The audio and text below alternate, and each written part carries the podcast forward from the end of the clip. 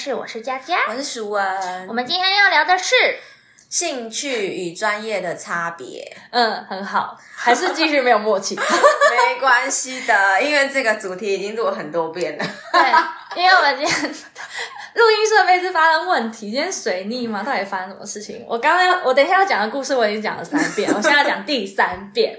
好，为什么会有这个主题呢？是因为我前几周就是收到了一个私讯，然后这个私讯就是一个来自于不是音乐系学生的学生，他是一个非音乐系的毕业学生，他想要成为一个钢琴老师，该怎么努力呢？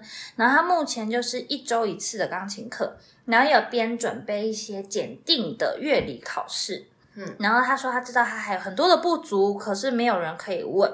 所以他想要请我，就是给他一些建议，然后他的文字都非常有礼貌。所以我当下看到这个讯息的时候，其实就是内心一惊，就 有一点冒冷汗的感觉。嗯嗯，因为我觉得这是一个，就是哦，有一个人很虚心的想要跟我请教问题，但是我当下看到的时候，我就想说。你不是音乐系毕业的，那你为什么想成为钢琴老师呢？嗯嗯，我刚刚那句话就有，就是有完整的在打在文字上问他。嗯，我想说他都这样子，就是虚心求教了，所以我还是有给他一些方向。但是因为我不知道，我不认识这个人，我也不知道他在哪个地区学习钢琴，我也不知道他在跟什么样的老师学钢琴，所以这部分我就没有特别跟他。讨论，但我就是给他几个方向，然后我就跟他说，因为学音乐这个东西就是不是短时间内就可以成功的，嗯，然后也需要投入非常多的金钱和心力。然后钢琴老师就除了我们的演奏技巧之外，其实还有很多很多知识性的东西需要去学，而且这些知识性的东西都是需要长时间的累积，还有融会贯通。嗯，所以我那时候给他一个建议就是。就是他现在可以开始先就呃教这个部分开始思考，因为在演奏的技巧和能力来讲，他现在一定还是需要继续累积，还有很多很多的时间去累积，而且他也已经在做了。对，所以我现在就我就有建议他说，他可以就学生学还有教的这一个观点开始来思考，像是譬如说，学生如果演奏的时候有些激励，就是手指头的。指力或者是大肌肉的肌力还不足，或者是过度僵硬的时候，嗯，他该怎么样去调整呢？或者是学音乐，他当然除了演奏之外，还有什么听力、视唱啊，或者是节奏，或是即兴创作等等的。那这些其他各个能力都会有各个适合的教材。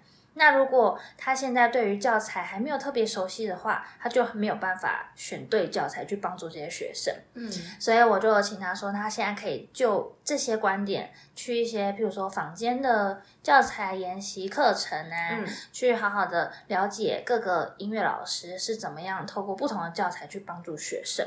嗯，所以，嗯，就教的这方面，我就觉得他现在可以开始思考了，然后。其他的，譬如说演奏的能力，那当然就只能继续的培养。对，所以他那时候就是我这样子给他建议以后，他有回我说。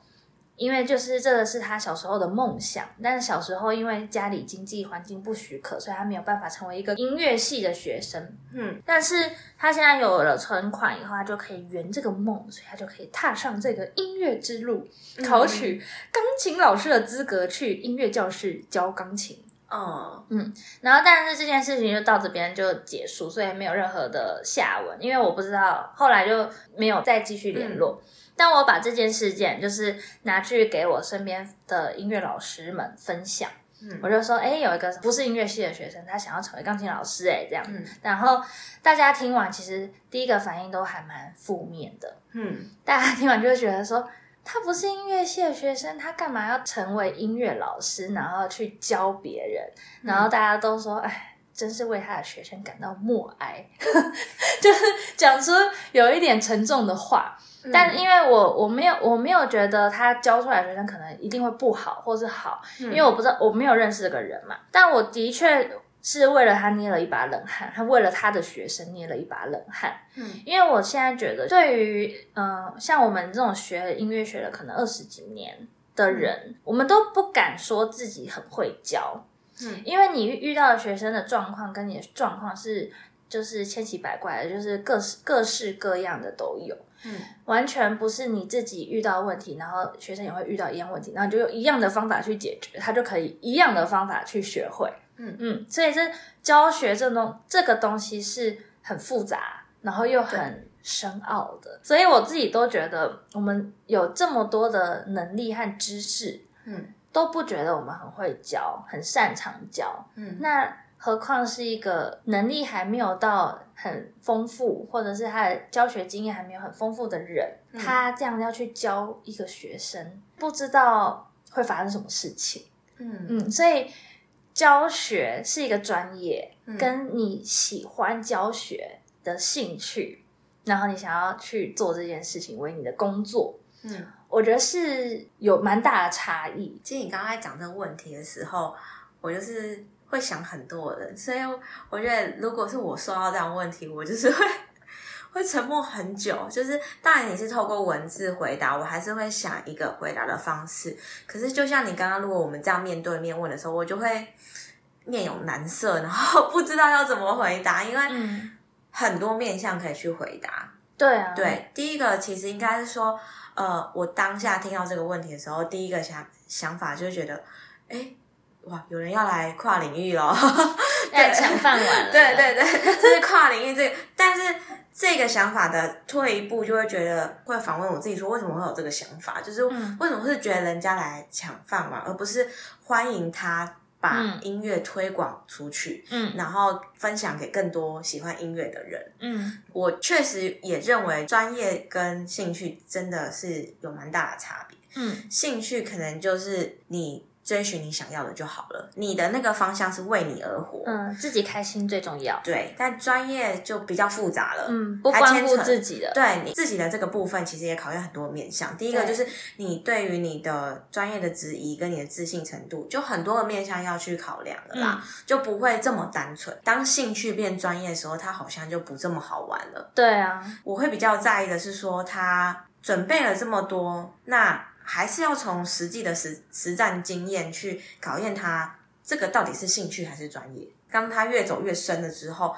就会慢慢的去厘清一些事情。嗯，但我现在更害怕的是，因为你的专业还没到那么深入的时候，你根本没有发现那个是你的不专业。你听得懂我刚刚的绕口令吗？我懂你的意思，就是嗯有些人他根本不知道他自己的问题在哪里，他觉得他做的或许还不错，嗯或者是哦，他终于把这个就是这个东西教完了，学生搞不好也会弹了。嗯但是其实弹钢琴是一件很很简单的事，嗯你只要把那个音按下去，会发出声音就会成功。嗯，然后你只要会看五线谱的哆来咪发嗦拉西哆那个逻辑，你就可以自己找到钢琴谱的音。嗯嗯所以你会硬练，也可以把一首曲子练出来。嗯但是这个曲子好不好听，或者是顺不顺手，我说跟手型啊、肌肉的相关性，有时候不专业的人他分不出来这个差异。嗯那反而会让他的学生就学到可能或许不是最正确的方式，嗯那导致他以后可能或许会受伤，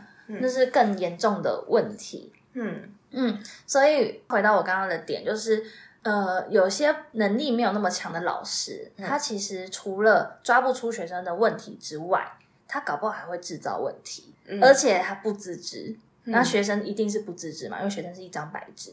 对，我觉得这还是我最害怕的。你就自己弹高兴，你自己乱弹都没关系。但如果你还要把这个东西交给别人，然后让大家都一起乱弹，然后不知道真正的东西是什么，那是很可怕的。因为那叫做以讹传讹嘛，就是你知道，一直把不好的东西传扩散出去。嗯，我懂你的意思。应该说，科班出身的人，他算是有一个第三者认证，就是你们是走拿到文凭的。嗯，那呃，非科班出身的，可能就是他们是凭自己的经验跟自己的喜爱程度去进行这件事情。嗯那比较担忧的是，他们也许那个第三方认证并不是公家单位，可能是私人，类似你刚刚讲的什么皇家嗯音乐检定类的检定，或是雅马哈的检定这样子的。那这个东西其实就会由家长或者是想学琴的那一方自己去评断要不要找这样的老师。对，就等于是做口碑的。他如果教的好，他有绩效，那他当然还是会有学生。对，嗯所以我才会说，刚刚你那个问题就是我一接到这个问题，我真的是不知道从何回答起。真的，，对，因为就很像音乐治疗目前现况。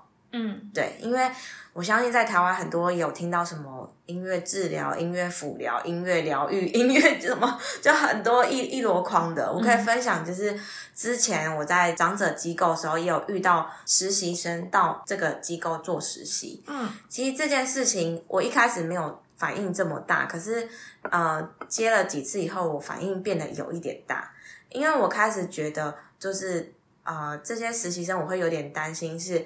他们前面其实并不了解音乐治疗是什么，嗯。那在台湾音乐治疗的介绍又很少。通常你不是对这个领域有足够兴趣的人，你自己不会去找资料，嗯。你嗯，就是以讹传传讹，或者说你就看什么，你拿到什么，你就觉得是那个是什么，就相信什么？对，那我我可以说我当下不舒服的点，是因为我在做治疗的时候，就是实习生是直接拿起手机在录影、照相、这件事情，已经完全干扰我做治疗了。因为整个主要的就是长者他们的注意都在就是实习生身上，嗯，而不是在于专注在治疗的当下。嗯那做治疗的那个过程当中，我也觉得我被干涉，是他们会觉得，哎、你乐器都没有用完哎、我就想说，嗯，可是我有我的考量，就是不是你觉得是这样就是这样，嗯，对，那我就会很担心的想说，那我都没有跟你说明音乐治疗是什么，那你是不是觉得，哦，也许呃，我下次我去别的机构，我成为一个真正的。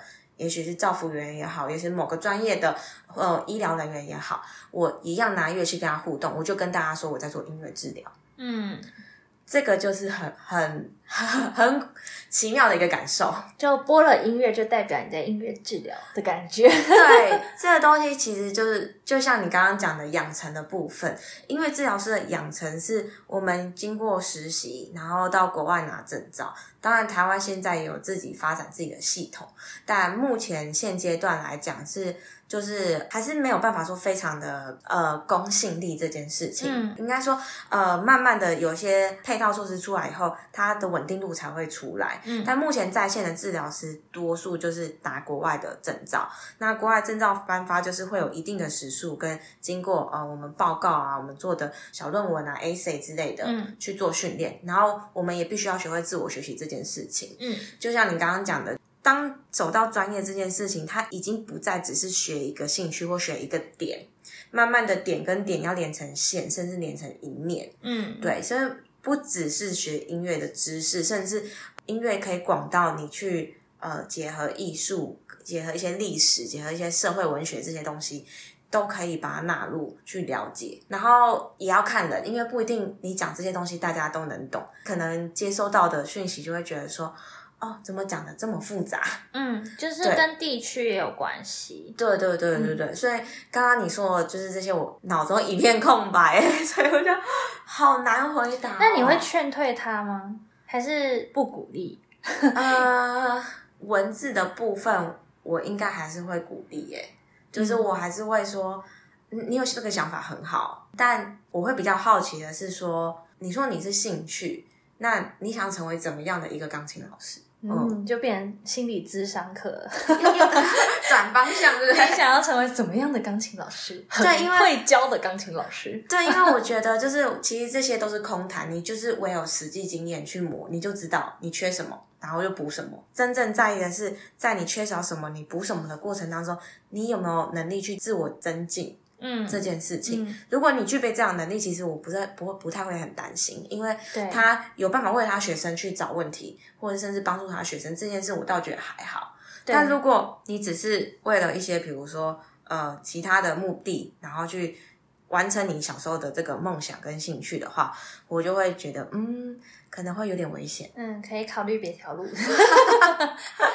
对我理解你的意思，但是因为我当下有跟你一模一样的挣扎。当然，第一件事是我不知道他的个性是什么。呃，应该说他来问我这个问题，又这么有礼貌的条列式的文字，我是觉得他是一个很有勇气的人。嗯然后他也是一个在找方法的人，嗯因为他有说他去可能请教了很多人，都没有人可以给他一个方向，所以我觉得他有在试着去找方法、找资源，但他或许真的就是没有资源。我之前有接到一个高中的学生，嗯。然后他是一个普通班的小孩，他可能钢琴的学龄只有一年吧，嗯。但是他、他转到我手上的时候，他说他想要考音乐系，嗯。那时候已经高三了，呃，那时候已经高二下学期了，等于说他只有剩一年的时间就要考大考。嗯。他完全没有主修，没有副修，没有那个共同课，没有那个视唱乐理听写的基础，嗯等于他现在一年，他要把它全部拼起来。嗯。当然也不是说不可能，但是就是很辛苦，应该这样讲，很辛苦。然后当下，因为他为什么会转到我手上，也是因为呃，他的普通班的音乐课老师是我的同学，他就是在来跟我讨论说要怎么样去帮助这个学生。嗯那当然，我就跟他说，如果他要用钢琴主修，要去考音乐系的话，那就是炮灰，不用考了，因为没有一个人可以学一年钢琴就可以把考音乐系的那些东西，譬如说音阶啊、指定曲啊、巴拉巴拉巴拉很多东西马上练起来。我说这是不可能的。嗯但是如果你是用可能其他的主修，譬如说理论作曲或是声乐，就是有些人他是很会念书，或者是有些人他天生声音的那个声线是好的，他可能可以在短时间内学到一个样子，这是有可能的。嗯然后就说，嗯、要么就不要用钢琴主修，就是如果你要用钢琴主修去考的话，就不用来找我。但是如果你要用钢琴复修去考的话，我可以帮助他。嗯嗯，所以那个小孩到我手中的时候，他是钢琴复修，他只要学会一首曲子去考那个大考就可以了。然后这首曲子也只要三分钟以内，甚至两分钟以内就可以了。所以我只要把它学会两三面比较复杂的钢琴曲、就可以了。但是其实我在帮他上钢琴课的时候，我给他很多的心理建设，我一直在恐吓他。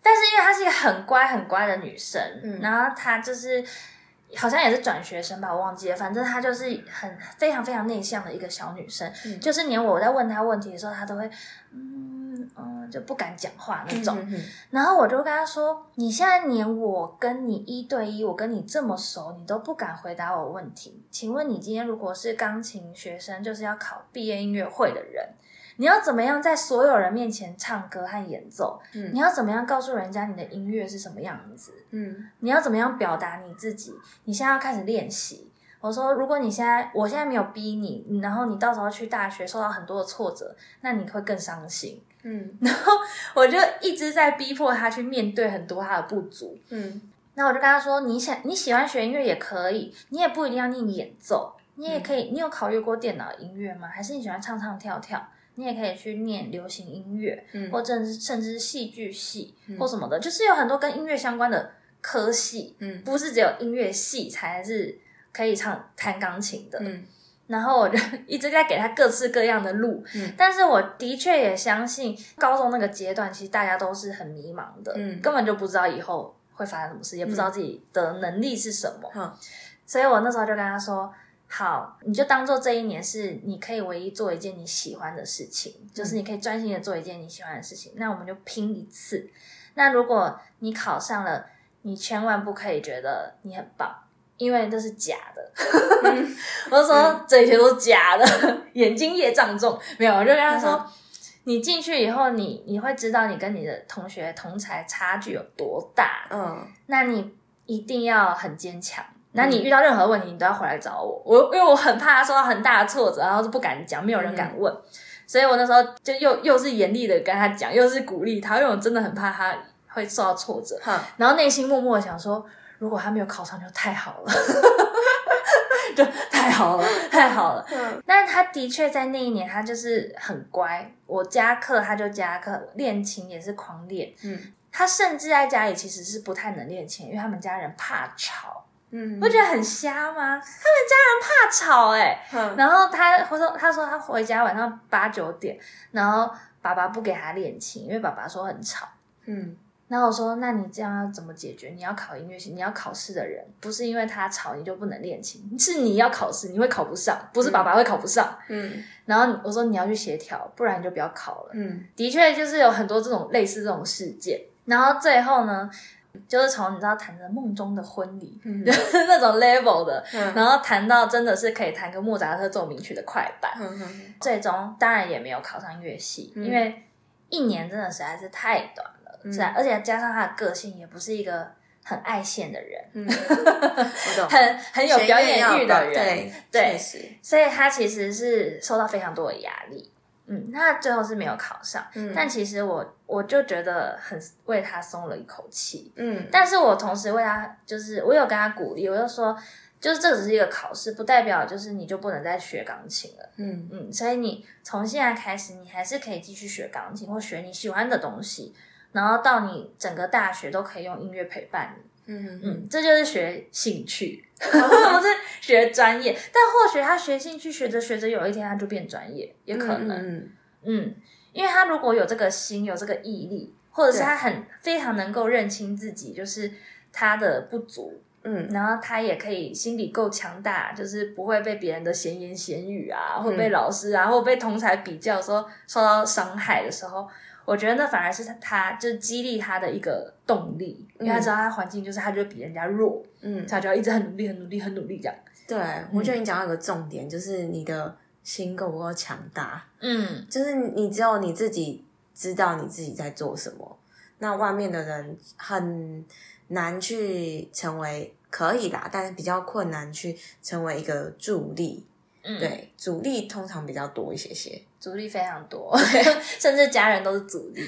对啊，所以真的要很清楚自己想要往哪里去，然后你的方向是什么，你想要成为什么样的一个角色跟定位，这件事真的还蛮重要的。